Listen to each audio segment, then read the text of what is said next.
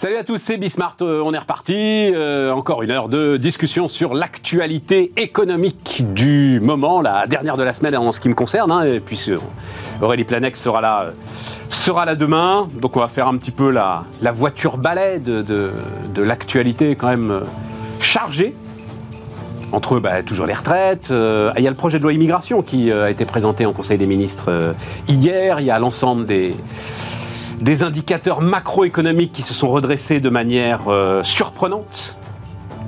Tiens, on a un bon chiffre sur les dépenses publiques aussi. On a une cagnotte. 20 milliards d'euros de cagnotte sur les dépenses publiques. Non, ne, hurlez pas. Je, oui, non, c'est pas une cagnotte. On plaisante. Et puis quelques chiffres. On reparlera de Tesla. Voilà. Allez, c'est parti. Non, il y a quand même un chiffre qui m'intéresse vachement, puis j'ai le gars pour euh, en parler. C'est quand même là, le 1er février. Ça y est, officiellement, en fait, les Uber sont plus chers que les taxis. T'as vu ça, euh, mon cher Aziz? Je vais, je vais te donner ça. Allez, c'est parti, c'est Bismart.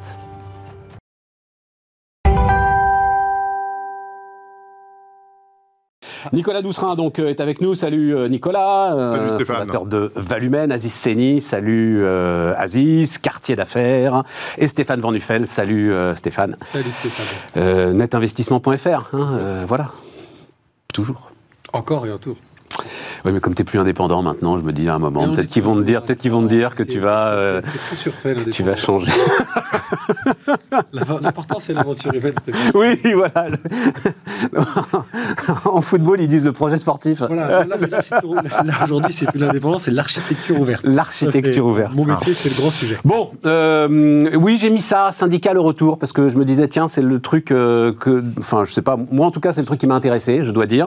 Je vais être très franc avec vous, je pensais qu'on était plus capable de manifester euh, en France. Je pensais que c'était plus possible, euh, parce que tout le monde parle des Gilets jaunes, mais avant les Gilets jaunes, il y avait eu euh, euh, le Barnum El Khomri, euh, où ça s'était aussi très très mal passé. Et donc je me disais, euh, voilà, le pays est plus capable de manifester. euh, je sais pas à qui la faute, peu importe. Et là, quand même, au-delà de, hein, c'est le- le- les manifs à l'ancienne, quoi. euh, République Nation, euh, les gros ballons des syndicats. euh, Parce voilà. qu'elles sont organisées, quoi. Personne, je sais pas, je sais pas à quoi c'est dû. Ah, puis, mais bref, ce retour des syndicats, est-ce que ça vous intéresse? On disait qu'ils étaient morts, hein, fini. Euh, après les gilets jaunes, c'était, on n'en entend plus parler. Euh, ils ont été débordés. Il y avait eu la grève SNCF à Noël, souvenez-vous, grève des contrôleurs. Les syndicats sont débordés, les syndicats n'ont plus voix au chapitre. Bim, quand il s'agit à un moment d'organiser les choses, euh, visiblement ils savent faire. Oui, alors il y a quand même le foyer qui va avec, c'est-à-dire qu'il y a un sujet quand même particulièrement sensible, c'est quand même les retraites. C'est-à-dire que c'est vrai qu'on on voyait plus beaucoup nos syndicats depuis quelques années, mais là, euh, dès que tu remets le sujet des retraites sur le devant de la scène, bah, ça touche tout le monde, et là, tu remobilises quelques troupes, et, et c'est ce qu'on est en train de s'apercevoir aujourd'hui. Hein. Oui, mais dans le calme, me dis pas que les gilets jaunes, ça mobilisait pas euh, l'ensemble du pays, tu vois. Euh, ils ont une capacité à mobiliser dans le calme, qu'on le veuille ou non. Oui, Oui, ils ont. pas la même typologie de mobilisation. Non. Je comprends ce que dit euh, Nicolas. C'est que quand, quand on parle de retraite, typiquement, on parle de durée de travail, c'est des, des vieux thèmes qui sont traités par nos vieux systèmes euh, syndicaux. Ouais. Donc c'est des mécaniques qui, co- qui connaissent bien. Ils se mettent d'accord entre eux. Là, en plus, cette, cette Mm. fois-ci, ils ont été assez d'accord entre eux. Ouais, ils ont réussi à se mettre d'accord entre eux, c'est très grande important. grève. Parce que moi, je trouve que, d'abord, je, je me dis, est-ce que c'est bien ou, ou pas bien? Ça s'est bien passé. Euh, moi, je m'attendais à, à- à une multitude de grèves derrière, un peu sporadiques à droite à Mm. gauche, après chaque journée, tu vois. Et finalement, non. On a eu la grosse journée, le grand rendez-vous, euh, tu vois, le grand soir, c'est la lutte finale, et puis le lendemain, tout reprend un peu normal. Et en fait, tu te rends compte que quand c'est organisé, quand c'est un peu à l'ancienne sur le modèle qu'ils maîtrisent, ben là, ça leur échappe pas. Les gilets jaunes, c'est très particulier. Là, c'est la rue. mais- Hmm. C'est la rue et c'est toute la rue, du petit retraité jusqu'au casseur. Ça aurait pu être la rue, mon vieux. quoi. Ça aurait pu être la même chose. Je- Non, parce que je suis pas sûr, Stéphane, que le, le- le sujet de la retraite soit un sujet aussi tranché qu'on ne le croit. On nous dit, voilà, 66% des Français pensent que l'action doit continuer, 65% des Français sont contre ça, etc., etc., et 60% des Français savent que ça va passer quand même. Donc il y a toute une, une frange de la population, tu les mettras pas dans la rue pour ça. Ah oui. Ceux qui y sont allés pour l'essence, qui y Ouais. sont allés pour tout ça, les petits retraités, etc., qui a créé finalement... euh, par- pardon, Parce que le, le- le- les gros bataillons de Ménif, c'est ce que euh, on appelle la France périphérique quand même. hein. Oui. C'est là où ça s'est passé. Oui, mais c'était aussi les gilets jaunes. Tu vois ce que je veux dire C'est Ouais, c'est les villes moyennes manif où la bagnole manif, est indispensable. Voilà. Il y a- il y a euh, manif ou manif. Et où tu retrouvais des villes de 10, 20 000 personnes où tu avais 40 000 manifestants Ouais. quand même. C'était Et un truc de dingue. La différence, c'est que c'est organisé euh, cette grande, euh, les grandes grèves qu'on vient de vivre là, elles sont parfaitement organisées. Les gilets jaunes, le problème, c'est que ça partait, tout le monde voulait Tous être le porte-parole des gilets jaunes, ça partait un peu dans tous les sens, c'était pas... On voyait qu'il y avait beaucoup, bah, finalement, d'amateurisme, parce que ça venait de toutes parts. C'est la grosse différence quand même par rapport à ces... Vas-y. Pour, moi, c'est pas les syndicats qui sont mobilisateurs, c'est le sujet. Euh, et c'est Ce un petit, peu, Stéphane, un petit ouais. peu différent. Je vous trouve sévère. Euh, donc, ils mettent en, en, en- en œuvre ce qu'ils savent faire, c'est-à-dire euh, organiser aussi euh, des manifestations. Mais il y a une particularité sur cette manifestation, c'est que c'est une, euh, une transversale. C'est tous les syndicats qui sont autour de la table et qui réfléchissent ensemble pour que ça se passe bien. Ça, c'est le premier point. Le second point, ce sont des institutionnels. Euh, les syndicats, les partenaires sociaux, ils ont tout intérêt à ce que ça se passe bien. Ils sont organisés, ils sont structurés et c'est leur image. Enfin, le troisième point, il y a quand même un chiffre qu'on ne regarde pas, c'est euh, combien de divisions. Euh, le chiffre des adhérents des syndicats, et d'ailleurs plus largement, hein, c'est une question de l'engagement français au sens large, les ONG, les associations, les partis politiques, etc. On a un chiffre d'adhérents qui chute. Donc ce n'est pas une mobilisation de l'organisation, mais une mobilisation sur un sujet par les organisations. C'est un peu différent. Enfin, moi, je trouve que c'est un sujet, Stéphane, qui, euh, normalement, si tu le compares à la hausse de l'essence, qui a été quand même l'élément déclencheur des Gilets jaunes, on Mmh, sait après, on sait après que ça a dérapé absolument. complet, hein, que ça a échappé à des gens qui venaient de, de, de très bonne foi au départ. Très clairement, le petit retraité, plus envie de payer autant, c'est eux qui ont commencé à soulever le truc. Là, on est sur un sujet qui est déterminant, la retraite, théoriquement, hein, pour nos enfants, pour tout, Ah, qui pour devrait nous. normalement Enfin, pour nous, surtout, d'abord. Pour nous, bah, pour nous, euh, Pour nos ouais, bah, moi, je, on est des chefs d'entreprise, donc de toute façon, je vais te dire, nous, euh, Bah, on quoi est de loin quand même. Tu cotises donné. pas, toi Si, mais vu ce Oh, qu'on bah, cotise, et- je suis mandataire social, moi, donc je cotise beaucoup pour avoir très peu. C'est vrai Je le fais moi-même, mais ça, c'est un autre sujet. À 23 ans, je me suis dit, je compte pas sur le système pour ma retraite. hein. J'ai monté Il a ma fait un première PER. boîte euh, là-dessus. Des investissements, etc., etc. Je compte pas sur le système, mais c'est utopique. Et quand j'entends certains politiques dire à notre jeunesse, vous aurez votre retraite, eh, mais c'est l'orchestre symphonique de Vienne. hein. C'est- c'est- Ah, ils l'auront. Oui, ça va, ils en- ils- ils auront Mais quel rapport avec l'orchestre symphonique de Vienne Mais du pipeau, de la flûte. Ah Je pigeais pas le Non, non truc plus, je Pour moi, c'est la valse, l'orchestre Oui. symphonique, tu vois Merci Stéphane. Il y en a un qui me comprend dans cette Bon, bon, bon, bon, bon, bon. Je finis juste. En fait, normalement, sur ce sujet-là, il devrait y avoir la moitié de la France dans l'absolu. En vrai, c'est là si vraiment, enfin c'est quand même quelque chose d'assez violent. Je me mets à la place de gens qui apprennent qu'ils vont travailler deux ans de plus. Bon, euh, enfin, quand- ça me dit pas que c'est violent de travailler deux ans de plus. Enfin, faut être Non, mais sérieux, je quoi. partage pas du tout l'idée Bon, qu'il bah fallait voilà, donc la c'est durée du travail. violent. Mais C'est euh, violent. ah, c'est violent. Enfin, de, Non, tout est c'est violent de toute façon. Je, je veux bien que, ce- je veux bien que tu sois contre, je- voilà, mais c'est pas violent. Là, là, c'est parce que Ah, êtes un peu plus objectif autour de cette table sur ce sujet. Mais Ah je, l'ai dit c'est dix fois, c'est euh, Génération 65, nous sommes les plus concernés. On nous rajoute cinq trimestres par rapport à l'accélération de la réforme Touraine. Donc, euh, mais c'est pas violent. Bah, ça dépend C'est sur quel ennuyeux, poste, c'est quand pas même. violent. Ça quand même, ça Oui, dépend mais glo- violent sur quel poste. Non, mais globalement, Aziz, je suis parfaitement d'accord avec Stéphane. Euh, faire 4 ans de guerre mondiale, c'est violent. 4 ans de ta vie, c'est violent. Rajouter 2 ans. Non, mais c'est vrai, il faut. On a des, Non, mais- on a des images là, donc on a l'orchestre de Vienne. on a la guerre. En gros, Non, tu mais- préfères voilà. travailler deux ans de plus ou aller en Ukraine Vas-y. curseur, je veux dire. euh, Tu préfères, voilà. comme disent les mômes, tu sais. C'est une question de curseur. Euh, index senior.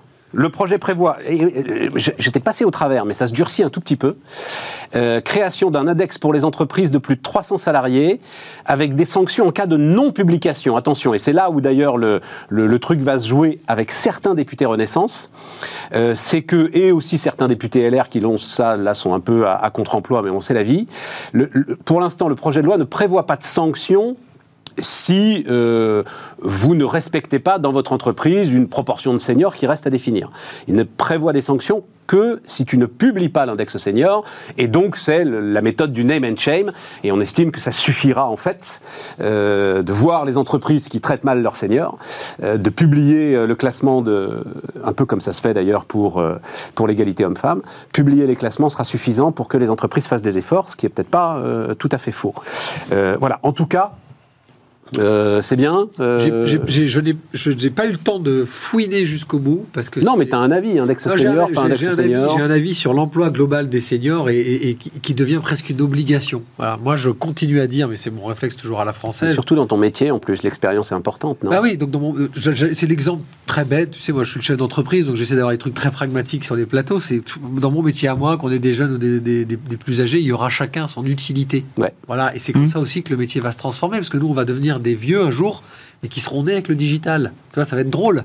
Donc on sera des vieux start-upers, ça va être, ça va être, ça va être très drôle.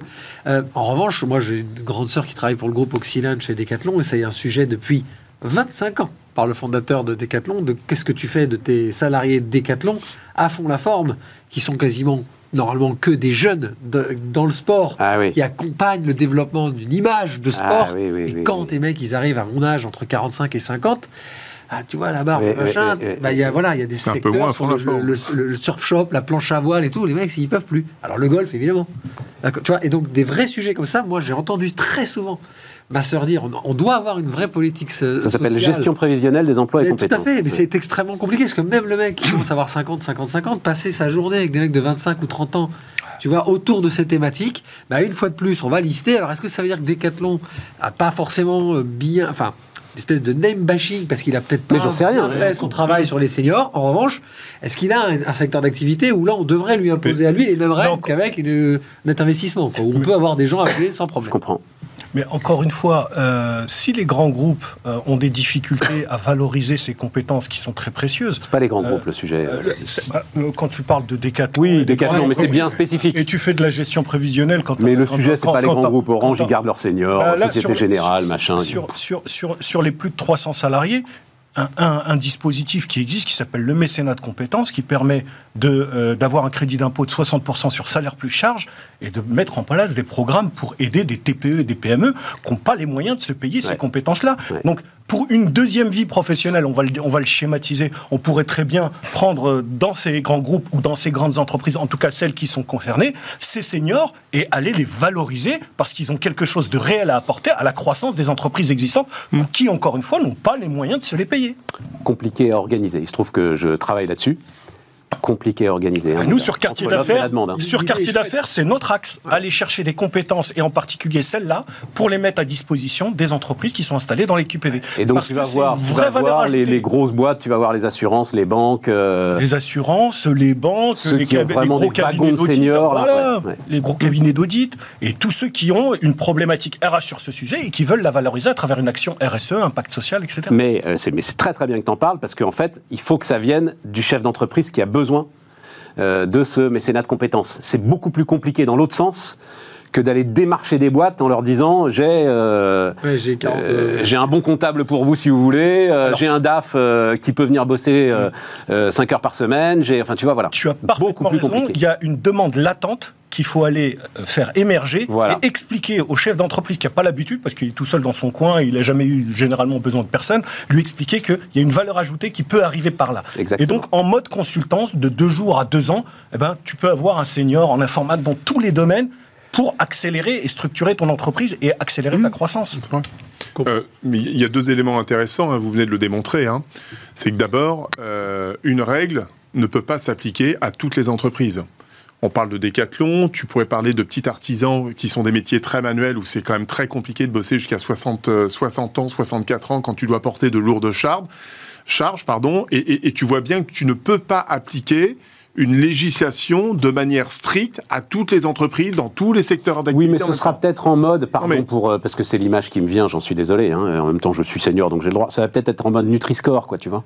Peut-être, mais tu vois, Fonction des secteurs d'activité, tu connais, tu connais le, tu auras le droit d'être plus ou moins gras, Ouais, quoi, voilà, tu vois. voilà. Tu, connais, tu connais le problème de la segmentation. Déjà, tu lis le texte, c'est toutes les entreprises de plus de 300 salariés. Ouais. Tu connais, bah, on s'arrête à est- 299, on en C'est crée une terminé. deuxième, etc. Bon, moi, en l'occurrence, dans mon métier, au moins, j'aurai de bons scores parce que dans le management de transition, nous aimons les seniors, nous les récupérons, nous les plaçons et on utilise leurs compétences. Donc, tu vois, de ce point de vue-là, on aura de bonnes notes. Mais même, on avait raconté la dernière fois que ça se rajeunissait à fond ton, métier. ra- Mais repartons là-dessus, mais ça se rajeunit à fond mais ça, ton métier. ça se rajeunit énormément, mais n'empêche, que, Alors, euh, on utilise ses compétences. Le grand combat d'Aziz, le projet de loi immigration présenté en Conseil des ministres. Oui, non, ju- juste je rajoute parce que tu as quand même la hausse de 15% des prix réglementés de l'électricité qui arrive là. hein, donc, euh, dans l'ambiance générale, ça va. Non, un chiffre, c'est juste un chiffre, hein, parce qu'on n'aura pas le temps de le commenter. Euh, donc, la Commission de régulation de l'énergie dit que la hausse aurait dû être de 108% hors taxe. 108% hors taxe pour l'électricité, si on avait suivi le, le marché. Il fallait acheter de l'action Tesla il y a six semaines hein, pour, euh, pour financer. Là. Donc, Je dis pas le prix de la baguette. Euh, Ah, la baguette. Là aussi, tu es sur un, un climat, en fait, euh, tu es sur un climat compliqué pour euh, l'immigration de travail parce que euh, les dernières données officielles font état d'une forte hausse des titres de séjour délivrés en 2022. Euh, forte progression notamment de l'immigration de travail, c'est plus 45% en 2022.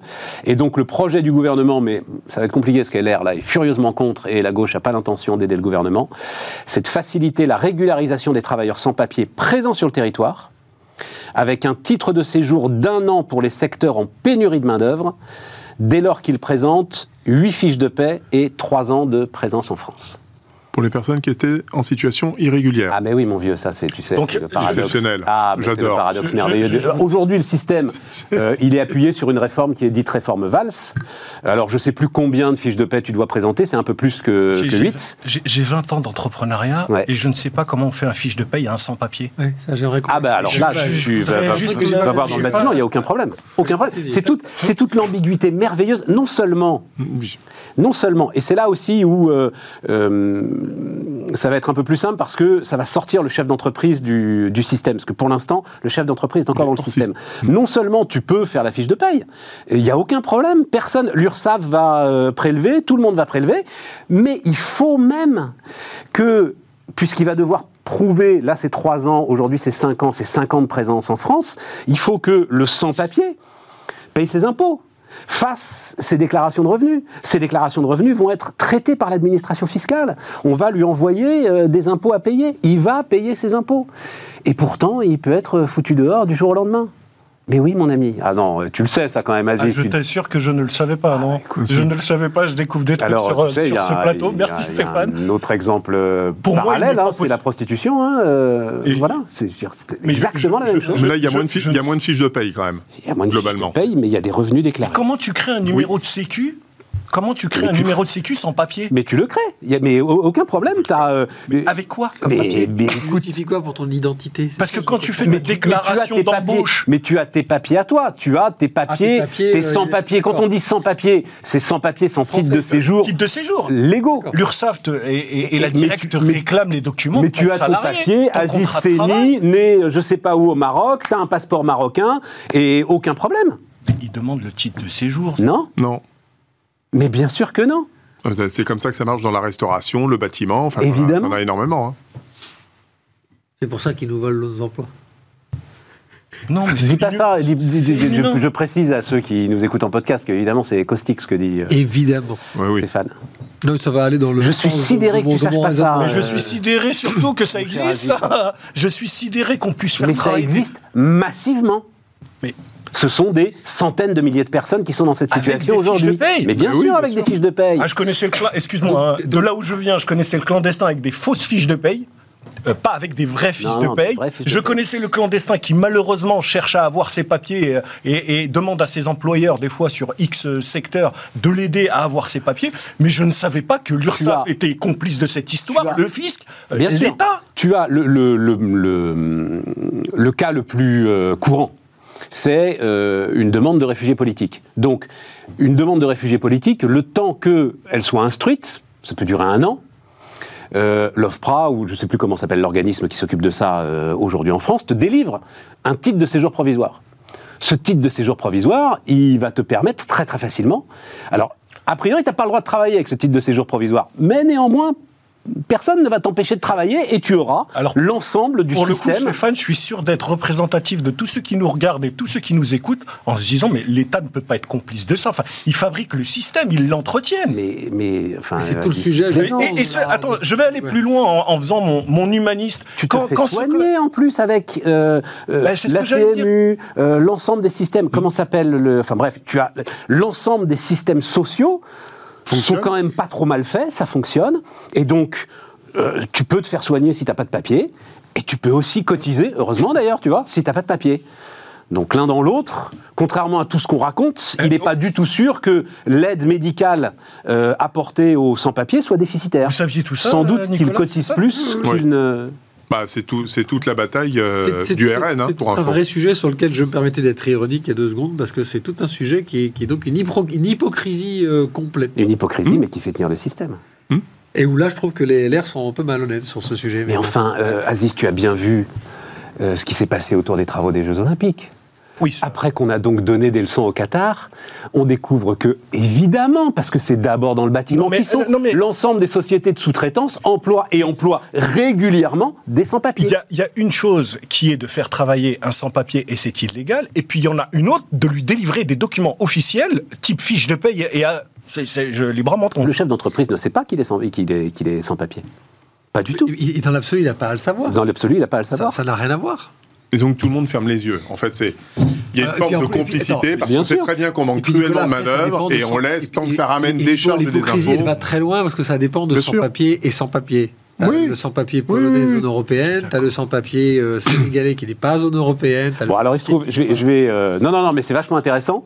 Et puis, euh, ton étonnement me, me, me fait penser qu'effectivement, parce que je crois que tu, tu es parfaitement représenté. Voilà, voilà, t'es pas le seul. Et donc la prochaine fois que vous venez, il se trouve, non, non, mais il se trouve que euh, moi, je, je- enfin, je suis en contact avec des gens qui ne, qui ne bossent qu'avec euh, ces publics-là. C'est absolument passionnant.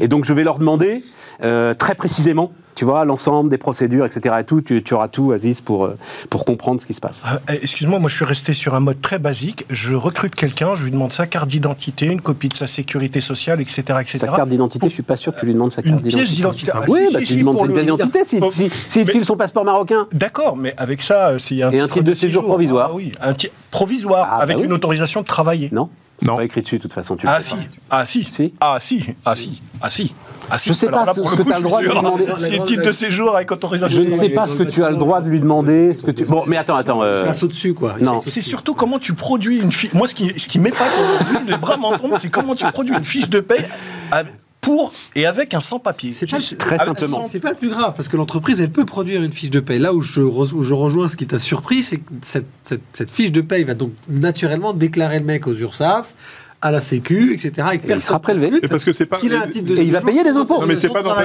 Aziz, c'est tout simplement parce que c'est pas dans la DUE, la déclaration unique d'embauche.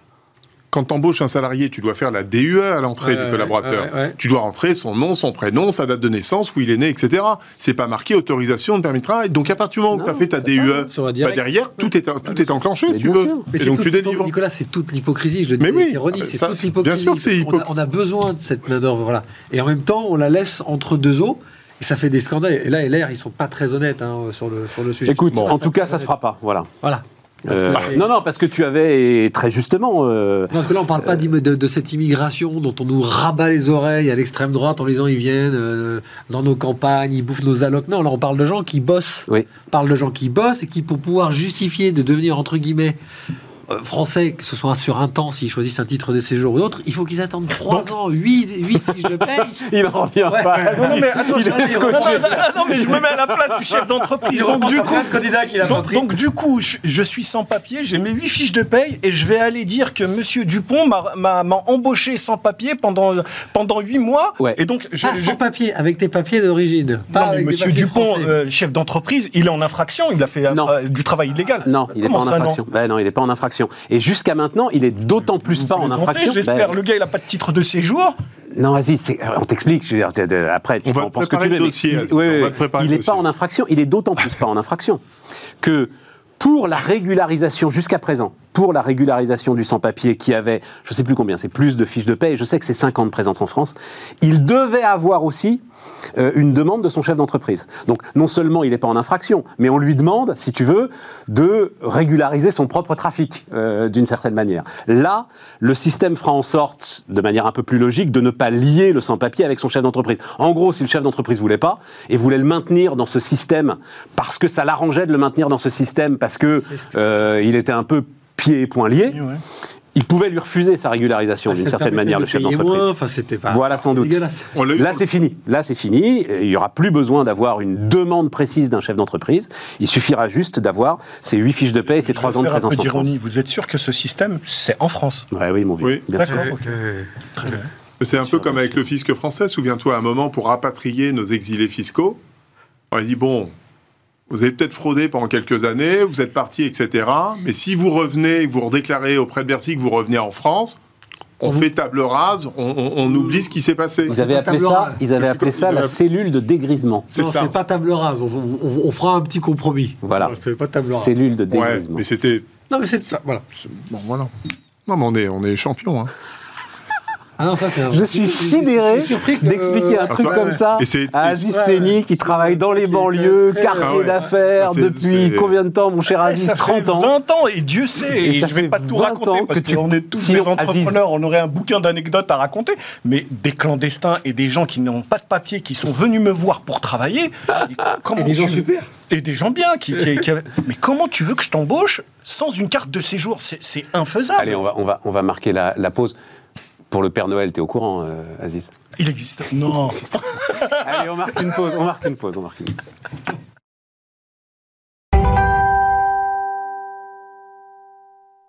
On repart. Euh, donc, résistance économique. Stéphane, c'est toi qui voulais saluer. Donc, le, le FMI, on en a fait euh, quasiment une émission hein, euh, au cours de cette semaine. Le FMI parle de donc résultats positifs inattendus en commentant donc les dernières statistiques macroéconomiques. Donc la zone euro qui échappe à la récession, la France qui confirme sa croissance 2022 à 2,6%. Alors après, pour 2023, euh, je vous renvoie à l'émission qu'on a faite avec, euh, Denis Ferrand, avec Flav- Flavien Nevy, avec euh, Erwan Tison. On est entre 0,1 et 1%. Certains économistes sont plus optimistes que d'autres. On a une conso qui tient à peu près moins 0,9% sur le dernier trimestre. Recul de la production industrielle aussi très limité. Hein, euh, moins 0,5% euh, sur le T4 sur le quatrième trimestre, alors qu'on était euh, alors vraiment au cœur de, de la crise énergétique. J'aime bien, tiens, on va montrer. C'est une image, c'est un sondage donc des, hum, des voilà, c'est ça exactement, des chambres de commerce. Donc la CCI, c'est un sondage, je crois, mensuel ou trimestriel qu'ils font avec Opinionway. Et j'aime bien ça. Donc euh, 35% des chefs d'entreprise, c'est très bien en ce moment. 26% des chefs d'entreprise, ce sera mieux demain. Et euh, tu n'as que euh, 39% des chefs d'entreprise qui trouvent que leur situation se dégrade et que, euh, que c'était mieux hier. Mais tu as quand même un, un sacré beau volontarisme majoritaire, tu vois. 61%. Euh, à dire, euh, ouais, ouais, ça roule, quoi. Ah, Mon, mon idée principale de te soumettre ce sujet est partie de ça. De ce sondage de CCI, là. De- ouais, Ouais. J'ai entendu quelqu'un qui, justement, comme tu viens de le faire de façon très simple, décliner finalement euh, l'état d'esprit euh, Hmm. des chefs d'entreprise. Et rien de mieux, je trouve, que les chambres de commerce pour remonter ça, parce qu'ils ne voient pas forcément que les grands chefs d'esprit, les chefs d'entreprise, pardon, qui sont internationalisés. Ils voient tout le monde. Ouais, ça. Là, d'abord, globalement, bah, on voit que les entrepreneurs en France restent quand même toujours positifs, que ce soit pour le présent ou pour l'avenir. Tant mieux, parce que si on n'est pas positif pour le présent et pour l'avenir, euh, quand on est chef d'entreprise, c'est compliqué. Il y a toujours la petite forme de résistance. C'était mieux avant, mais je crois qu'on l'est tous sur plein de sujets. Voilà. Et puis, moi, entre le moment où on en a parlé tous les deux, Stéphane, et là, je me dis maintenant, la question, c'est. C'est super, parce que finalement, c'est pas si catastrophique que ça. Évidemment, hein, on n'a pas tout vu. Hein, 2023, il va- à mon avis, il va y avoir des petits moments qui vont être pas si simples que ça à Ouais. traverser. Mais qu'on soit sur des chiffres très macro, inflation, euh, taux de croissance, etc., etc., ou qu'on soit dans la sensation de la vie des gens, euh, je me méfie un peu parce que je trouve que dernièrement, beaucoup de décisions ont été prises peut-être de façon un peu rapide. Je ne veux pas rentrer dans, un- dans une discussion macroéconomique, mais ça me concerne moi dans le placement. Par exemple, l'augmentation du livret A. Euh, Ah, tiens, je voulais qu'on en parle. Alors, vas-y, vas-y. bah, toutes ces couvertures, euh, le plafonnement du coût de l'électricité en France par rapport à nos voisins qui ont accepté eux. Mais le livret A, euh, camarade, le livret A, c'est, c'est, c'est une formule mathématique, hein, pour le coup. Alors, c'est le seul truc bien sûr, qui ne soit pas politiquement piloté. C'est évidemment une. Mais oui, oui, c'est une formule. Elle, elle a même été ralentie, en fait, par la Banque de France. Oui, mais ce que je veux dire. Mais c'est pas politiquement piloté, le livret A. Ah non, t'as que- pas le droit de le dire, non. Ah bon, je ne le dis pas. Ah ben non, tu peux pas. Je, je regarde la caméra et les gens verront que je le pense. C'est évidemment, c'est évidemment, dans un sens comme dans un autre, puisque le livret A, quand il a atteint 0,75 et qu'il est remonté à 1, Bercy et Villeroy de Gallo, donc Banque de France, c'était mais alors chauffé Oui, très grave. bien sûr. Pour des questions politiques, Villeroy de Gallo, banquier, disait c'est 0,5. Oui. Bon, bah, l'État a dit non, on reste à 1, parce qu'en fait, psy- psychologiquement, on peut pas vers 0,5. Mais là, en l'occurrence, les trois, je- je- ils sont en dessous. Non, mais attends, Oui, il faut le dire, c'est vrai que c'est une vitesse de hausse jamais constatée dans l'histoire Voilà. du livret et Mais parce que les taux d'intérêt, c'est que tu vois le choc de taux, Très bien. Mais Point à la ligne, il est incarné voilà, là-dedans. Je, je disais juste, je partais. il de- devrait être à 3,5 sur, sur ce sujet, je partais sur un côté un peu positif, et puis je me suis dit, alors attention là maintenant. Parce que sur certains marqueurs de mon quotidien et du quotidien de mes clients, je me dis, attention, là, on se rebascule à du 3 ou du 3,5, ce qui est logique, hein, je partage l'idée. Ce sera 3,5 en août. Attention, attention, est-ce qu'il va pas y avoir trop d'épargne des Français à ce moment-là et on va pas du tout servir l'idée parce que le, fonds euro en face qui devrait être finalement euh, l'outil à comparer avec le livret A, bah lui, il est un peu en retard parce qu'il y a une inertie énorme dans la remontée des taux. Oh, il est quoi, Bah, un le, 8 le- et le 2, meilleur sort à 2,60, mais parce que dans le contrat d'assurance vie, tu vas mettre une partie de risque. Hors Mais frais, sans- sans 260 risque. hors frais? 2,60 euh, net de frais Net de, de frais. gestion. Après, la fiscalité, elle est scalée. hein. Oui, oui, oui, mais net de Euh, frais de donc gestion. il faudra tout de suite enlever les prélèvements sociaux, parce que dans un contrat d'assurance vie, les prélèvements sociaux sont tout de suite enlevés. Mais voilà, ça reste des contrats ça reste quand même des fonds euros intéressants, euh, deux fois inférieurs à l'inflation, donc ça fait pas rêver. Mais tu vois, à produit équivalent, on a quand même un qui finance la dette pour une grosse partie, le fonds euro, l'autre. Il donne de l'argent à la caisse des dépôts en partie finance pour le faire logement du social. social. Et on ne sait plus trop vraiment euh, dans quelle mesure c'est pratiqué? Dans les deux cas, c'est ces épargnes-là qui Mm. ne sont pas très productives qui vont être euh, évidemment mises en avant. Et ça fait partie des différents sujets où je me suis dit, finalement, c'est pas si terrible que ça. Et à la française, on a sans doute raison. On sécurise, on protège la demande, on protège le citoyen, le particulier, le contribuable, c'est moyen de payer. Et en fait, peut-être qu'on s'est remis quelques barrières. Voilà. Le, évidemment, de passer de, à plus 15 sur l'énergie, sur l'électricité plutôt qu'à plus 108%, au quotidien, ça va être sympa. Bon, le trou que ça va créer derrière, si ça dure pas très longtemps finalement cette hausse, est-ce qu'on n'aurait pas dû accepter comme euh, les Hollandais, comme les Allemands? Ah oui. Bah oui, mais parce qu'en fait, ça, ça nous oblige pas Ah bah, surtout, à ça nous a coûté propre- 100 milliards, quoi. Oui, puis Stéphane, toute la C'est journée, surtout ça. toute la journée, on nous dit baisser le chauffage. Enfin, je sais pas ce que vous faites chez vous, mais on baisse tous le chauffage. Dans les bureaux, on éteint toutes les lumières. Enfin, maintenant, moi, je fais partie d'un. Où tu veux en venir, euh, Je veux juste en venir que euh, positif pour 2023, finalement, enfin moins négatif. Mais attention, c'est peut-être là qu'il faut être vigilant sur toutes ces barrières, tous ces mécanismes qui finalement ont été mis en place en imaginant que ça allait être pire. D'accord. Il faudrait pas les laisser trop longtemps on a compris. si ça n'est pas si pire que ça. Parfait. Je voulais rester positif pour autant.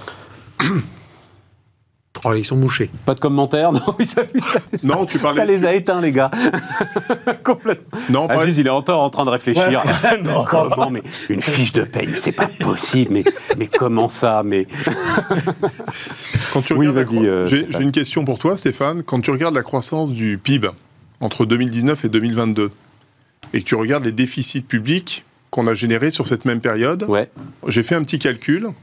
C'est que pour générer 1 euro de croissance, on a en gros dépensé 3,60 euros Ouais. d'argent public. J'allais te dire.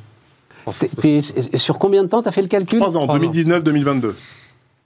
Pour générer 1 euro de croissance, on a dépensé 3,60 euros d'argent public. Ouais, mais il faudrait que t'enlèves le confinement. parce que Exactement. c'est- Faut- c'est- c'est- Dans la dépense Alors, publique, il faut enlever les, la, la Les dépense 189. d'urgence. Ok. faudrait que tu le fasses sur 2021, 2000. Ouais. Oui, mais Il faudra enlever l'année 2020, quoi.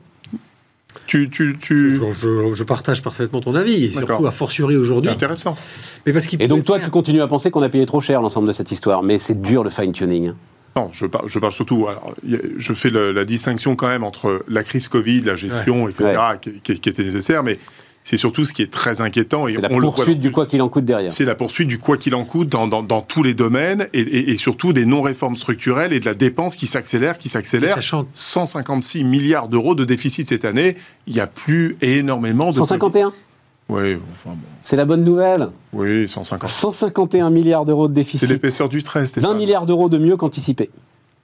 Mais euh, oui, puis c'est surtout qu'on fait un peu de cavalerie, parce qu'en fait, euh, notamment les 10 milliards de la renationalisation d'EDF, on les comptera l'année prochaine. Voilà. Ouais. Et ça, alors, tu vois, alors ça, ça me sidère, tu vois, Aziz. Je lisais là ce matin dans les échos, les chèques, le chèque bois, les chèques qui sont distribués en ce moment, ils sont pas décaissés, ils sont pas comptabilisés, euh, ils seront comptabilisés l'année prochaine. Ah bah. Là, pour le coup, qu'un chef d'entreprise fasse ça, je comprends parfaitement. Tu, tu regardes ta trésorerie en fonction des impôts que tu as à payer et tout. Mais que la comptabilité publique fasse ça, alors là, ça. C'est vrai. ouais, et attends, et Aziz, ceux qui sont en situation irrégulière mais qui ont une fiche de paye vont pouvoir en bénéficier. Il n'arrive pas à s'en remettre. Il n'arrive pas à s'en remettre, j'adore. bon, Nicolas, juste pour dire un truc un tout petit peu sérieux sur ce marrer. que tu disais. Ouais. Euh, le quoi qu'il en coûte, il faut que les gens en aient conscience parce que nous on observe beaucoup et en particulier l'année 2022 a été très compliquée sur les marchés financiers, mais elle a été encore pire sur les marchés obligataires. On va Et pas faire donc? technique. Non, et donc? Bah, le quoi qu'il en coûte, là en ce moment, il coûte de plus en plus cher. Donc à la limite, le quoi qu'il en coûte en 2020, on était encore sur une Mmh. possibilité pour la France d'emprunter. Elle avait, des, elle avait des, des- des- des créanciers qui étaient très ouverts à financer. Ça lui coûtait très peu cher. Et là, plus le temps avance et plus on fait ce genre de, de démarche, les 5 milliards sur le trait, Hmm. Aujourd'hui, c'est plus les 5 milliards de 2019. Donc il faut attirer l'attention des gens. C'est là où je disais attention, parce que toutes ces barrières-là, maintenant qu'on est dans un système inflationniste de taux remontés, ça va plus être la même euh, sur la note. Oui. Alors qu'on laisse des dettes. Ça reste très raisonnable quand même. Oui, mais ce que je veux dire, À un c'est- moment, c'est on a tu- touché les 3%, on est redescendu un sur- peu en dessous. et Non, mais si tu laisses des Attendez, dettes- pas tous en même temps. Non, juste sur tes 3 euros là, et, et des brouettes que, que tu calculais, tu as, fait la cote-part entre le fonctionnement et l'investissement? Mais l'investissement, c'est ridicule. Si- Tiens, bah, si on va te investi- montrer. C'est ridicule. Euh, je vais Les- demander c'est à la régie. c'est- c'est les- les- L'investissement, tu vas le voir au niveau de la courbe, c'est ridicule. Mais on va le montrer. Euh, c'est les je, pense dépenses de fonctionnement qui coûtent une fortune. euh, je pense qu'on on peut voir ou on va voir Faut le deviner. euh, les, les- Ça, c'est le graphe de l'INSEE. Alors, c'est euh, un graphe que l'INSEE a produit devant euh, le Conseil national de la refondation. Voilà. Donc, tu vois là, euh, en fait, l'investissement, c'est la courbe rouge. Tu vois, tout en bas, euh, Aziz. Voilà, tu vois où elle en est. La courbe jaune, donc, c'est le, c'est le service de la dette. Le bleu, c'est les dépenses de fonctionnement, donc c'est quand même assez. euh, tout ça est assez bien tenu, voilà, on va dire ça comme ça. Et bon, il faudrait que ça décroisse. Et en haut, c'est euh, frais de transfert et prestations sociales, voilà. Alors, Et donc c'est ça aujourd'hui qui euh, nourrit donc c'est exactement, le- Exactement le, résultat de la politique Covid, hein, évidemment. Frais de transfert, prestations sociales, c'est c'est là où tu vois. donc, retenez le chiffre. Pour 1 euro de croissance, c'est 3,60 euros d'argent public pour financer ces 7 euros. Et sachant que, effectivement, tu as raison, euh, Stéphane, elle va légèrement monter, mais la courbe jaune, là, qui est effectivement complètement au tapis, celle des intérêts de la dette, elle va mécaniquement, euh, elle va mécaniquement monter. Voilà. Mais, Il faut se méfier. mais, mais, mais, un truc qui est quand même formidable, moi. Donc, jamais l'impôt sur les sociétés n'avait été aussi bas. Hmm. Jamais il n'a rapporté autant. C'est pas beau, ça, monsieur le libéral? Ah bah C'est sublime. Voilà. C'est On- sublime. Merci Monsieur L'Affaire. Euh, Donc on a dépensé euh, les so- on a dépassé théorie. les 60 milliards d'euros de rendement de l'impôt sur les sociétés, nous a dit euh, Gabriel Attal, alors que euh, on est redescendu euh, À 25%. globalement à un taux de 25 cette année. qui est un taux historiquement bas euh, pour la France. Bah, ça, c'est une, c'est- c'est une bonne nouvelle. Alors, Formidable. vous connaissez, je suis globalement assez critique sur notre président de la République. Je vais lui accorder un bon point de ce point de vue-là. C'est qu'il est vrai que depuis 7-8 ans, on a, pour la première fois et depuis très longtemps, une vraie stabilité. Et moi, en tant qu'entrepreneur, il y a eu des engagements qui ont été pris dès l'origine où on était à 33 un tiers. On a pris un engagement de revenir dans la moyenne européenne dans une échelle de temps de 5 à 6 ans pour tomber à 25%. Le calendrier a été tenu, il a été respecté, et tout ceci contribue à générer une forme de confiance et de stabilité pour les entrepreneurs. Et ça, je reconnais, c'est une très bonne chose. Non mais c'est fondamental. Euh, sur ce côté dépenses publiques, Aziz, tu voulais alors, on va voir un autre graphe que tu as été chercher, euh, tu me disais c'était dans le journal du dimanche? JDD, oui. Euh, donc où on voit les, les différentes dépenses euh, par, euh, par poste. Donc euh, l'idée c'est estimation de la répartition de 1000 euros de dépenses publiques en France en 2022. Donc voilà, c'est ça. euh, 262 euros pour les retraites, 205 pour l'assurance maladie, euh, 97 pour l'éducation, etc., etc. Qu'est-ce qui t'intéresse là-dedans? Parce que il y a rien de vraiment nouveau. Tiens, je te le Non, il n'y a rien de nouveau, mais. Il n'y a rien de vraiment nouveau là-dedans. Pour, pour, pour, pour, sensibiliser, susciter le débat sur quelle société on veut. Moi, par exemple, de, de, de, de voir que l'éducation est à 97 euros, Ouais, en, en- en pourcentage, ça fait un petit peu moins de 10%. ouais, Je me dis que c'est pas beaucoup. d'accord. Euh, Je me dis qu'investir pour l'avenir, euh, c'est. J'ai- presque eu envie de dire que euh, y avait des priorités pour le passé. Euh, Je, je vais provoquer un tollé. hein. Euh, on, on met plus d'argent pour le passé que pour l'avenir. Mm. Euh, là, nos retraités, il faut s'en occuper évidemment, mais budgétairement, les choix qui sont faits, ils sont très peu orientés sur l'avenir. Le soutien à C'est là où l'économie. j'aime pas ce, c'est là où je, je te le dis très franchement, j'aime pas ce graphe parce qu'en fait on mélange les torchons et les serviettes. Euh, les retraites, c'est du salaire différé, Euh, c'est de la cotisation, c'est de la dépense publique au sens, pardon de le dire comme ça, maastrichtien effectivement, mais c'est pas de la dépense publique qui est affectée chaque année. Elle, elle obéit à une règle, alors qui en ce moment peut être en train d'évoluer, mais c'est pas de la dépense publique affectée chaque année, à la différence des différents budgets, tu vois, qui sont, euh, qui sont mélangés et qui sont, certains sont nourris par nos impôts, d'autres sont nourris par nos cotisations. C'est pas la même chose. Quand, Voilà. il y a des, quand il y a des déficits sur des systèmes, il faut bien que quelqu'un les paye. Oui, Oui, Donc, mais mais tu peux l'idée- pas prendre. Et ça, alors, c'est, Oui. tu ne peux pas prendre, Oui, oui, ça je comprends. euh, par exemple, du budget de la CNAV pour aller le mettre sur l'éducation. Bon. Tu ne peux pas faire ça. Ce que tu peux faire, c'est euh, un système de retraite mieux équilibré et donc baisser les cotisations retraite et permettre à ce moment-là d'augmenter euh, soit les impôts, soit la CSG, ce que tu veux. Voilà. Euh, en l'occurrence, là, on baisse même pas les cotisations retraite. mais, mais- mais voilà, tu peux pas. si tu veux, c'est là où ce tableau me gêne un peu. Je comprends, c'est pédagogique, Il y a, mais il y ça a- me gêne il y a un les peu. grandes familles et c'est surtout l'orientation. Mais euh, par exemple, on, on parle des retraites, c'est un problème démographique, c'est un problème de, de, de, de- natalité. Mettre 39 euros sur 1000 euros sur ces questions-là, je, je- je trouve ça aberrant. Pas, ce que ça veut dire aussi, c'est que c'est pas une priorité. Ce que ça veut dire, c'est que quand je mets 7 euros sur 1000 dans le système judiciaire, c'est que bah, nous, chefs d'entreprise, quand on a euh, des soucis, bah, c'est pas la priorité. Il faut pas s'étonner ensuite que les dossiers s'empilent, qu'on n'a pas le temps, que c'est des procédures à, à la traîne, etc. Donc le, le sujet, en fait, avec ces grandes orientations, et, et je suis sûr qu'il est perfectible, c'est de se dire quelle société on veut. Moi, quand j'ai publié ça sur mon LinkedIn, c'était surtout pour susciter le débat et dire qu'est-ce qu'on veut pour l'avenir. Et, et moi, ce qui m'a choqué, la première chose qui m'a choqué, enfin qui m'a marqué en, en lisant ça, c'est l'orientation où on, on met plus d'argent pour le passé que pour l'avenir. On n'investit pas pour l'avenir. Oui, mais- En regardant ces grands postes, on n'investit pas pour l'avenir. D'accord, ouais, ouais, non, mais Vas-y, très si bien. je peux me permettre, je vais compléter ce que dit Stéphane. Et c'est- je suis assez d'accord, j'aime j'aime pas trop ce tableau à cause de ça. C'est vrai dans une situation donnée quand tu dis pour l'avenir. Le problème, c'est que si tu prends cette même photo il y a 30 ans, nous qui avons 45, 46 ans, tu avais quatre actifs pour un, un- un- un inactif. Donc forcément, ton coût de retraite aujourd'hui en 2022, il est beaucoup plus cher qu'il ne l'était il y a 40 ans, puisque tu n'as pas le même nombre. Donc ce que je veux dire par là, c'est qu'il faut faire pour moi très attention au niveau des chiffres.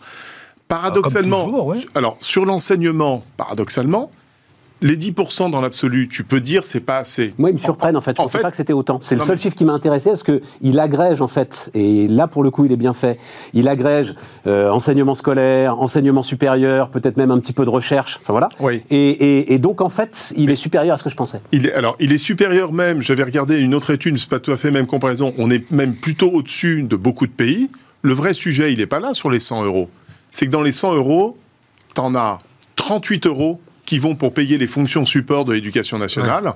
Et t'en as que 62 Oui, bien qui vont sûr, sur ensuite- les profs. Attends. Ensuite, quand les le Allemands détail, ça y sont est. à seulement 18 euros sur les 100 euros. Il est là le vrai sujet. C'est comment tu dépenses mieux ton argent public. C'est pas qu'une question de montant, c'est une question de, L'objectif trucs, était vraiment de susciter, et euh, je n'ai pas été regarder comment était structuré le tableau, mais moi, ce qui, ce qui, ce qui m'intéressait, c'était les grandes lignes, et je suis ravi qu'on puisse susciter le débat ici aussi, c'est de dire que... euh, Bon, il y, a- il y a un chiffre sur l'éducation, mais prends-en un autre. Euh, comment tu veux régler le problème du chômage? Enfin, aujourd'hui, il est en train de se régler. Mais quand tu mets euh, de 27 euros et que tu en mets 69 dans le soutien à l'économie, c'est un peu compliqué. Enfin, il y a des ratios là-dedans, même si le, le tableau est à la marge, etc. Ouais. etc. C'est juste les orientations. C'est encore une le fois la soutien à question. l'économie, c'est aussi une manière de lutter contre le chômage. lutter Mais c'est bien ce que je dis.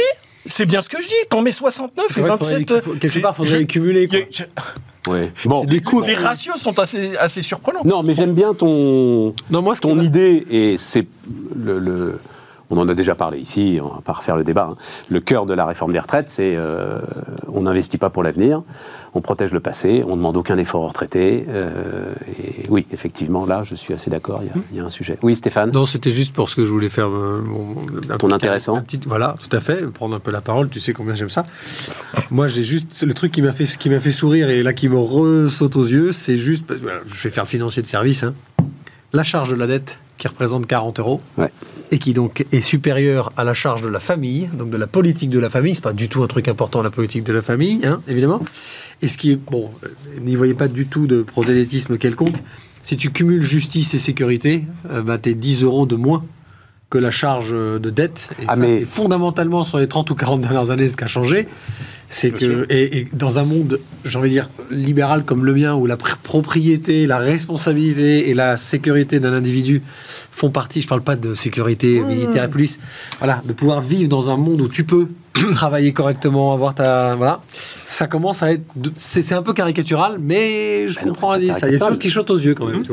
L'année prochaine ou dans deux ans, euh, la charge de la dette sera le premier poste de fonction, premier budget de l'État. Voilà, Ouais. Ce sera le premier poste de fonctionnement de de l'État. Pour l'instant, c'est encore. euh, 70 milliards, 80 milliards par an? Bon, je sais pas, on verra. Pour l'instant, on est en dessous. On est, à- on est à 40-45. J'ai plus le, chiffre il- exact en tête. Bah, c'est ça, c'est 4 Voilà, euros. Ils disent. 40, Oui, voilà, c'est- ça, c'est ça. c'est- C'est il Parle en 40-45. 2027. euh, L'éducation nationale, on verra où en sont les taux d'intérêt. Et puis, tu sais, c'est compliqué parce qu'il y en a qui Ouais. sont indexés sur l'inflation. Enfin bref, hum, l'éducation nationale, le budget doit être à 54 milliards, Ouais. si euh, je ne hum, m'abuse. 54, 55. Voilà, et donc on va. Alors, la défense a- va connaître une belle augmentation, mais le service de la dette va passer devant. Service à la dette, mais on n'a pas de visibilité. Encore une fois, je vais parler d'avenir. La, la- la dette se rembourse par trois, trois façons de la croissance, de l'impôt ou de l'économie sur le fonctionnement. Euh, J'ai aucune visibilité sur les trois. Euh, On, on- on ne me donne pas le- la, la vision pour pouvoir euh, répondre à la pas, question euh, comment Pourquoi on ne peut pas gouverner, c'est pas prévoir Oui. Comment une formule, ça, ça. peut- ça- Non, c'est pas une formule, Tu c'est peux un pas métier. donner. Tu peux pas donner. Alors, sur les impôts, t'en as euh, de la visibilité. Ah oui, ça. Voilà. Sur de la dépense, t'en as. T'en as pas plus. Non, et, je veux dire, non. Ce que disait. euh, Sur la colonne charge, tu, tu as. Sur Non, le croissance chiffre d'affaires, non, t'as ce pas. que disait Nicolas, tu, euh, voilà, euh, sur les impôts, tu as une grande stabilité, il faut bien le, le reconnaître. Il y a un ratio qui serait Après, sur la croissance, euh, bah oui, euh, tu, tu fais des, ils font des plans sur la comète, tu les as, hein, si tu vas voir la euh, loi organique de loi de finances, donc la prévision sur 5 ans qui est envoyée à Bruxelles, tu vas voir, mais qu'est-ce que tu veux d'autre, enfin? Qu'est-ce que je veux d'autre? Bah, De, de l'action. Une boule de cristal euh, bah, euh, C'est ce que tu dis aux entrepreneurs quand ils font des business plans Tu leur dis Oh c'est de la boule de bizarre, cristal là. Il est bizarre des fois quand il part dans des Je sais tout ça. à l'heure, il a été perturbé. Non, mais en revanche, ce que disait Nicolas sur son. son pour avoir un point de croissance, il fallait quand même euh, 3,5 fois ça. Pour financer 1 euro de croissance, il faut 3,60 euros d'argent public. Ce sera la vraie question parce que finalement, euh, même, même la si la charge de la dette pardon, arrive à, à devenir le premier pôle de dépenses euh, de l'État, quelque part, c'est pas grave si c'est de la dette intelligente. Bien sûr. Et c'est dans ton Bon. découpage, il faut aller voir Allez, quelques chiffres euh, qui n'ont rien à voir les uns avec les autres, mais euh, qui m'ont intéressé là pour, euh, pour finir la semaine. On n'est pas obligé de commenter. Vous me dites si vous voulez dire quelque chose, mais dans les dernières minutes là, ExxonMobil a dégagé un bénéfice. C'est oui, mais c'est un historique. Jamais une compagnie pétrolière n'avait dégagé. Alors, on laisse de côté Aramco hein, parce que la compagnie saoudienne, les, les- comptes sont enfin deviennent publics, mais ils l'ont pas été. 55 milliards de bénéfices, hein, attention, de bénéfices. Avant ou après impôt? Euh, bah, après impôt, c'est le bénéfice net, c'est après impôt. C'est après impôt. C'est une boutade. bon. 10 milliards d'euros au-dessus du précédent record de 2008, de 2008. 33 milliards de dollars de plus qu'en 2021. Voilà. Chiffre d'affaires en hausse de 45%. Bravo eux. Et euh, le patron d'Exxon a dit, parce qu'aux États-Unis aussi, quand même, on commence à avoir des comportements un peu français, à dire Oh, mais c'est beaucoup trop d'argent, Ah. ah, mais euh, vous avez saigné le sang des Américains, ah, mais il ne faut pas donner de dividendes. Et il a répondu euh, Les retraités américains attendent le dividende d'ExxonMobil. Bah, tu parles. Et ce qui est vrai, ce qui est assez fra- euh, on en parlait tout à l'heure, je vous rappelle qu'il y a encore quelques mois, tout le monde râlait sur le prix de l'essence parce qu'on était, on atteignait les 1,90€, 2 euros avec les fameux 30 centimes donnés par Total, donnés par l'État, on était revenu. Vous remarquerez que maintenant, là, on est tous à 2 euros, hein. Là, vous circulez, on le voit. Et alors, là où je m'étonne, c'est que j'ai l'impression que ça râle pas beaucoup. Bah, heureusement, à un moment, quand même, euh, Non, c'est revenu, c'est la normalité, c'est on s'adapte. s'adapte. Ça s'appelle la Donc- résignation aussi parfois. Bon, faut que je roule en Euh, les VTC. Donc, nouveau tarif au 1er février. Ah, Euh, la course minimum, donc, euh, je sais pas comment t'appelles Pour un ça. VTC déclaré. Pour un Comment t'appelles ça le, le- La charge enfin, le, le- le- le- enfin, bon, bref, La la, course course, minimum, minimum, ouais, voilà. ça. Tu peux pas payer moins de 9 euros. 7,65 euros plus rémunération de la plateforme, contre 7,30 euros course minimum pour un taxi. Tout ça pour ça. Voilà, ça y est. Non, j'ai un, un grand regret, c'est qu'à la base, le, le- le secteur du VTC devait complètement se différencier du, du marché des taxis par le prix, par la qualité, par le service. Ça a été amorcé comme ça. Et puis au fur et à mesure, on, on- on a un, un secteur qui est en train de singer celui du taxi. Et euh, aujourd'hui, euh, le- cette symbolique de la, du prix de la course qui Ouais. dépasse ceux des taxis, ce pourquoi d'ailleurs, euh, c'était l'argument de base. Le VTC s'était créé pour être moins cher que le taxi, pour pouvoir toucher une clientèle qui ne prenait pas le taxi à l'époque. Aujourd'hui, tout ça n'est plus. Donc, euh, bah, on va voir Oui, mais en même temps, les taxis sont vachement montés en gamme. Enfin, les choses ont changé quand même. euh. Oui, ils ont, elles, elles ont changé, mais euh, si, si, si tu veux, le, le- le- le- le secteur du VTC, je le vois dans les demandes, ils, ils réclament un numerus clausus comme les taxis. Je ne sais pas si tu as vu ça, pas mais vu, on a- euh, au, Ah lieu bah de se ouais, distinguer de ce, de, de- et de créer une valeur ajoutée, et de, de se distinguer face à ce qu'ils considèrent comme leurs concurrents, ils ont bien raison, ah ben, ils essayent de les singer, donc euh, in fine, moi je, Donc, ça- mais je suis un là- peu, attends, attends, je suis un encore peu un chiffre. déçu. Encore un déçu. chiffre. La plaque taxi, donc, elle vaut aujourd'hui 160, c'est pire que le bitcoin. Elle vaut aujourd'hui 173 000 euros contre 115 000 en 2018 et 260 000 en 2012. Donc ils étaient à 260 000. Ils sont tombés au moment vraiment de l'explosion des VTC à 115 000 et là ils sont remontés à 173 000. faut racheter? On achète Je- euh, il faut demander à- aux Euh, spécialistes de l'investissement là. n'aurais pas acheté une licence de taxi, ça, c'est sûr et certain, même si je suis typiquement un gros utilisateur de taxi, alors que je les avais complètement abandonnés. Mais ça, c'est à cause de Uber, euh, ce dont on est en train de parler.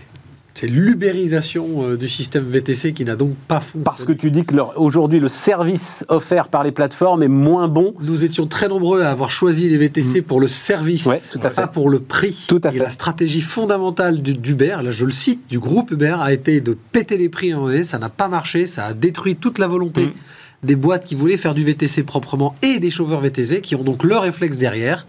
Bah, de vouloir se franciser et donc d'avoir des avantages et de Oui. garantir un minimum. Mais la bonne Parce que les nouvelle- mecs crèvent la dalle, quoi. Attends. Ah, vrai. Mais l'excellente nouvelle, c'est que ça, ça a mis un gros coup de pied auprès de nos taxis, qui ont, eux, à l'inverse, bien monté en gamme. Oui. C'est- flagrant. On a tout raconté là-dessus, euh, Et Nicolas. voilà. J'ai encore des chiffres à donner. Ouais. C'est le- Moi, je continue à utiliser les VTC par militantisme Mais parce que aussi, généralement, au volant, c'est des mecs de banlieue. Donc, je continue à les faire bosser. Allez, euh, alors un truc qui n'intéresserait peut-être que moi, mais euh, je tiens à le dire pour ceux qui n'ont pas suivi ça, mais parce que quand même c'est un truc qui Spotify, parce que je suis tombé de ma chaise en fait. Donc Spotify ne gagne pas d'argent et ils en perdent même énormément. Euh, je savais pas. Euh, donc c'est 11 milliards d'euros de chiffre d'affaires, 489 millions d'utilisateurs actifs. Et avec ça, tu fais quand même, monsieur le manager de transition, 430 millions d'euros de pertes Je l'ai vu aussi. pour 11 milliards de chiffres. Ouais. Ça veut dire. Non, mais à un moment, c'est un chef d'entreprise qui m'avait dit ça, il s'était énervé. Alors, c'est il n'y a que euh, au cours de Bismarck. Il dit J'en ai. À un moment, il va falloir qu'on arrête les boîtes de haut de bilan pour commencer à ne plus s'intéresser qu'aux boîtes de bas de bilan. C'est-à-dire, on raconte des trucs complètement. Là, le succès de Spotify, machin. Mais, c'est- mais- Ah, bah, il y en a quelques-uns qui. mais ça veut dire que le- mais là- ils existent depuis 15 ans. Ça veut dire qu'il y a- Enfin, je parle sous ton contrôle, Oui. Nicolas. Si au bout de 15 ans, tu perds encore. Je veux bien la traction au début, les startups, tout ça, machin. Tu peux perdre de l'argent. Mais à un moment, même Amazon gagne de l'argent, là, maintenant. Même Tesla gagne de l'argent. Uber n'en gagne pas, hein. Uber n'en gagne pas. Uber n'en gagne pas. C'est pas énorme, mais il a perdu 170 Mais là, il en perd beaucoup, tu vois ce que je veux dire Bah, proportionnellement, 439 millions d'euros de pertes oui. sur. Et donc tu apprends en fait, j'ai lu ça parce que je suis tombé de ma chaise, que visiblement cette histoire de streaming, ce, ce- ce modèle est structurellement en perte. Donc euh, il va peut-être falloir qu'à un moment on change nos habitudes d'écoute à nouveau. Tu vois. Ouais. Et il faut rajouter aussi un autre élément qui est quand même non négligeable, c'est que derrière, les artistes n'ont jamais aussi peu gagné. Ouais, mais ça. Ah non, mais ah, bah, je- Non, non, mais il a raison, le euh, Les artistes n'ont jamais aussi peu gagné d'argent. On- Ils ont, en fait, il n'y a plus du tout les ventes d'albums. Ouais, mais n'ont jamais aussi peu gagné par rapport à l'époque. C'était un gars qui m'avait dit ça. euh, J'en avais marre de payer la centième piscine de Madonna. C'est-à-dire, ils, ils- ils ont jamais aussi peu gagné par, par rapport à une époque où ils gagnaient beaucoup trop.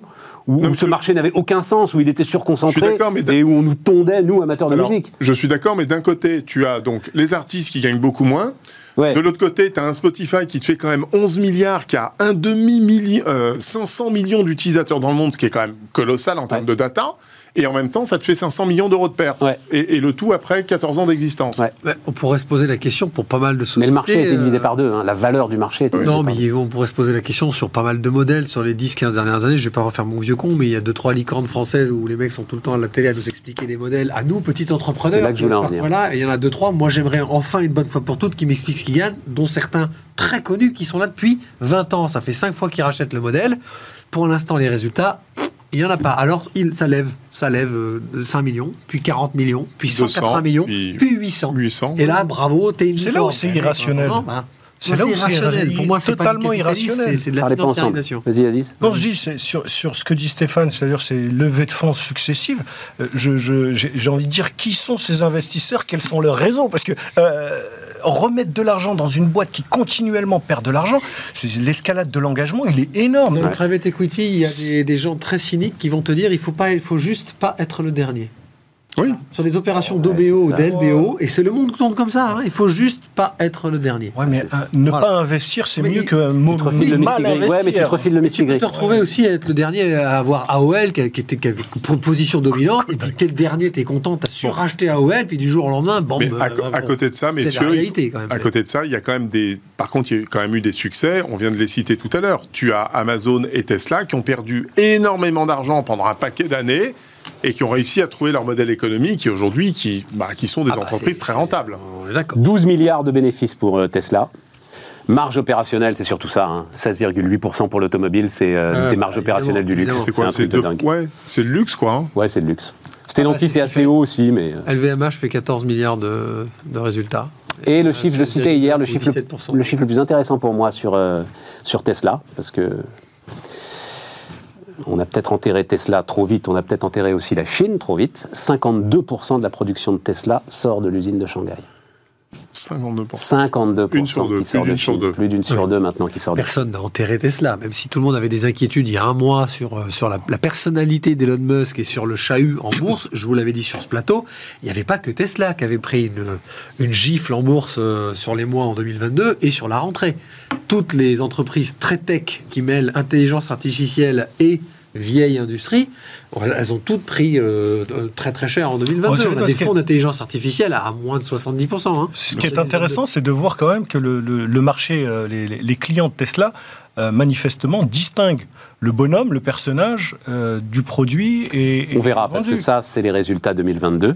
Ouais. Le quatrième trimestre 2023, pour la première fois, la production est supérieure aux ventes. C'est ce qu'on se disait. Il y a des stocks. Et donc, c'est 2023 qui nous dira si effectivement, et je pense, euh, je suis d'accord avec toi Aziz, c'est euh, une question très intéressante, si pour la première fois, euh, l'image d'un patron Un va être impact, plus forte ouais.